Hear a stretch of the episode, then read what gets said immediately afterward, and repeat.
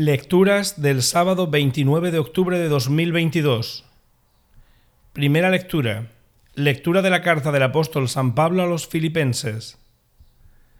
Hermanos, de la manera que sea, con segundas intenciones o con sinceridad, se anuncia a Cristo, y yo me alegro, y me seguiré alegrando, porque sé que esto será para mi bien, gracias a vuestras oraciones y al Espíritu de Jesucristo que me socorre. Lo espero con impaciencia, porque en ningún caso saldré derrotado. Al contrario, ahora, como siempre, Cristo será glorificado abiertamente en mi cuerpo, sea por mi vida o por mi muerte. Para mí la vida es Cristo y una ganancia el morir. Pero, si el vivir esta vida mortal me supone trabajo fructífero, no sé qué escoger. Me encuentro en este dilema. Por un lado, deseo partir para estar con Cristo, que es con mucho lo mejor, pero, por otro, quedarme en esta vida veo que es más necesario para vosotros.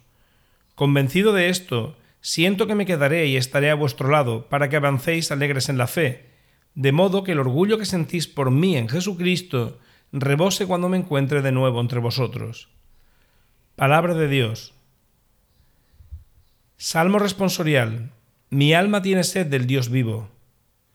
Como busca la cierva corrientes de agua, Así mi alma te busca a ti, Dios mío. Mi alma tiene sed de Dios, del Dios vivo. ¿Cuándo entraré a ver el rostro de Dios? Recuerdo cómo marchaba a la cabeza del grupo hacia la casa de Dios, entre cantos de júbilo y alabanza, en el bullicio de la fiesta. Mi alma tiene sed del Dios vivo. Evangelio. Lectura del Santo Evangelio según San Lucas. Un sábado entró Jesús en casa de uno de los principales fariseos para comer, y ellos le estaban espiando. Notando que los convidados escogían los primeros puestos, les propuso esta parábola. Cuando te conviden a una boda, no te sientes en el puesto principal, no sea que hayan convidado a otro de más categoría que tú, y vendrá el que os convidó a ti y al otro y te dirá, cédele el puesto a éste. Entonces, avergonzado, irás a ocupar el último puesto. Al revés, cuando te conviden, vete a sentarte en el último puesto, para que cuando venga el que te convidó te diga, amigo, sube más arriba.